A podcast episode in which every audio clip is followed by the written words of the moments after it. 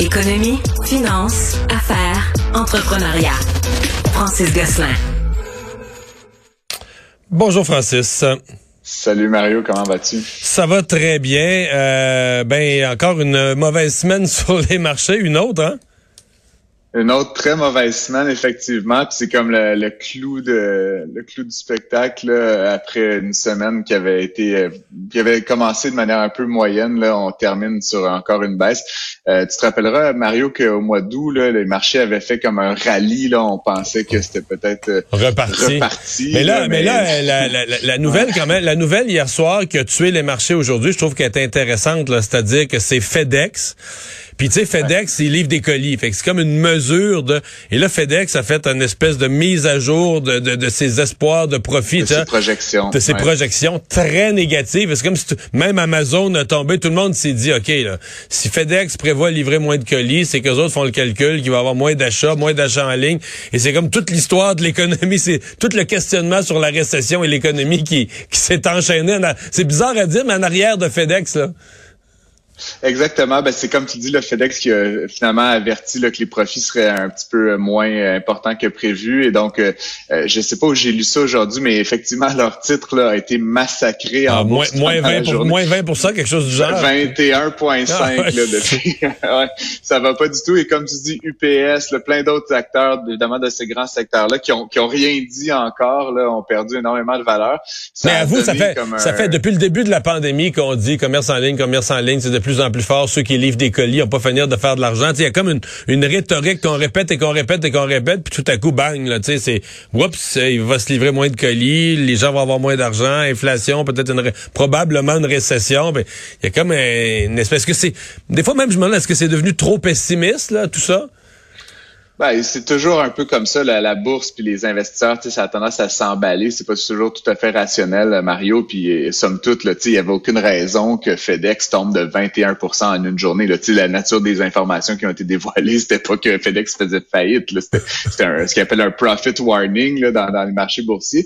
Euh, donc, grosso modo, là, ça, ça, ça, a évidemment mené à une certaine réduction de la bourse. Comme je te dis, en nous, ça s'était quand même bien passé. Là, depuis à peu près un mois, là, la bourse a perdu euh, le Dow Jones a perdu environ 10 euh, Donc, c'est, on a tout effacé les gains qu'on avait fait au mois d'août. Donc, on est au plus bas depuis le 15 juillet, si tu veux tout savoir. Qui était déjà... ça a euh, été comme un... Ouais.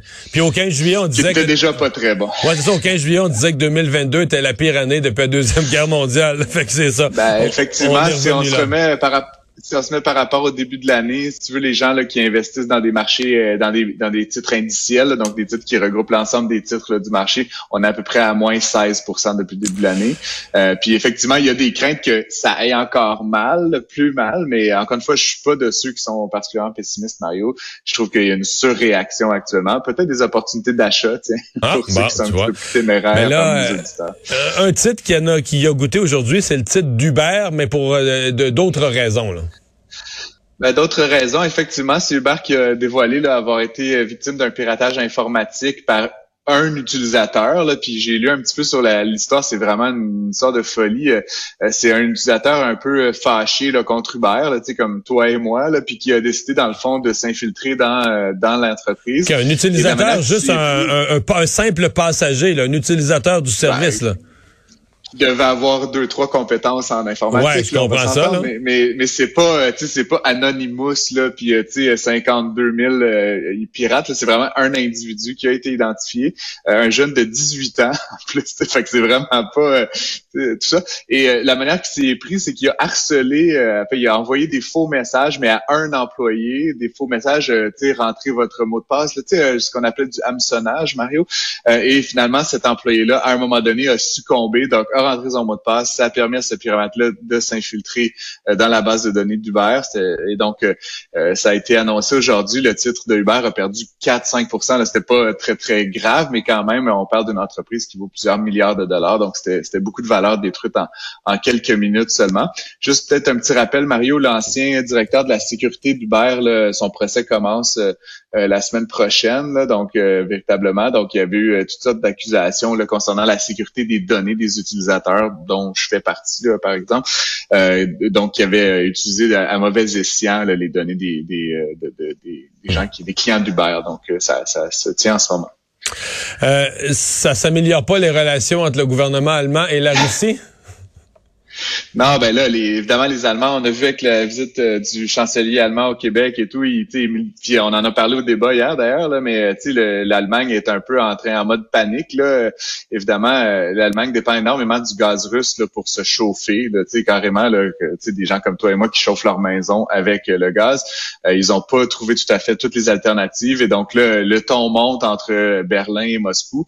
Aujourd'hui, Berlin a annoncé avoir mis la filiale allemande de, la plus grande entreprise russe, le Rosneft, sous tutelle. Donc, dans le fond, ils vont prendre la main sur leurs actifs, ils vont enlever les patrons, puis c'est les Allemands qui vont désormais euh, gérer. Euh, Rosneft contrôle 12% de la capacité de raffinage de l'Allemagne. C'est beaucoup, beaucoup, beaucoup de barils, si tu veux savoir. Euh, et donc, euh, c'est l'Agence nationale allemande qui va maintenant gérer ces actifs-là pour sécuriser une partie de l'approvisionnement. Est-ce qu'ils font ça pour vraiment faire ça ou est-ce qu'ils annoncent ce geste-là pour mettre de la pression sur la Russie pour que les Russes cèdent sur d'autres choses? Pour l'instant, ils ont annoncé que la mise en tutelle allait durer une période de six mois. Mais là, après, est-ce que ça va être renouvelé? Quel genre de réaction est-ce que Moscou va avoir? On se rappellera que Moscou le joue un peu au yo-yo en coupant de manière un peu euh, sans cesse les approvisionnements sans trop de, préavis, en prétextant des maintenances et toutes sortes d'affaires. Euh, donc, ça va ça va vraiment pas du tout. Euh, Berlin a déjà pris le contrôle d'une autre filiale, celle de Gazprom, là, qui est la filiale allemande de Gazprom. et ils ont dû renflouer cette filiale-là parce que il y avait tellement peu d'entrants et tellement de problématiques qu'ils ont dû, les Allemands ont dû mettre des milliards de dollars dans la, filiale russe. Donc c'est vraiment une situation là un peu.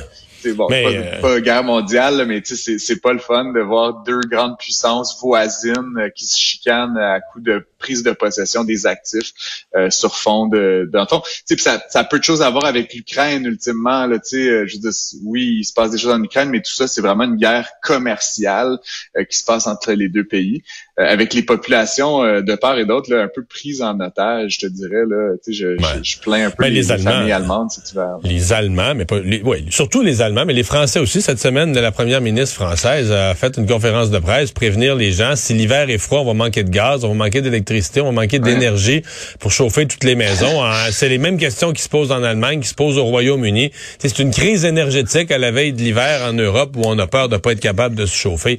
Et on parle de rationnement, Mario, c'est quand même fou. Là. Tu, tu vas avoir genre une quantité fixe, puis à un moment donné, le gaz il va arrêter. Mais tu sais, c'est impensable quasiment depuis les années 40 là, en Occident. Donc, euh, c'est vraiment... Euh, voilà. Donc, euh, drôle de situation, mais je vais, je vais en suivre ça avec beaucoup d'attention. Des choses qu'on ne pensait plus possibles. merci Francis, bonne fin de semaine. Yes.